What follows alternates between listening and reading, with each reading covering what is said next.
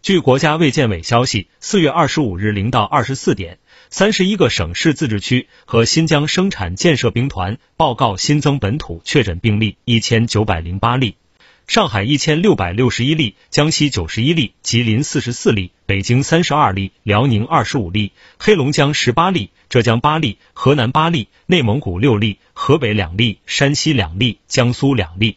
山东两例，湖南两例，广东两例，安徽一例，四川一例，青海一例。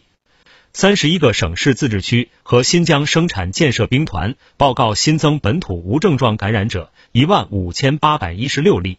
上海一万五千三百一十九例，江苏一百一十二例，吉林一百零一例，山东六十二例，河北四十九例，江西四十六例，辽宁三十九例，浙江三十四例，黑龙江十八例，安徽十例，